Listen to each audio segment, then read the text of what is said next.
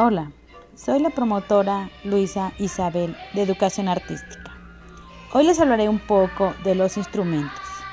¿Qué instrumento musical conoces?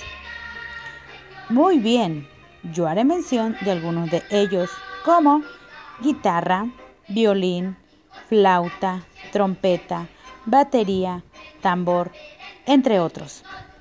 ¿Sabías que los instrumentos se clasifican por familia de viento, percusión y cuerda?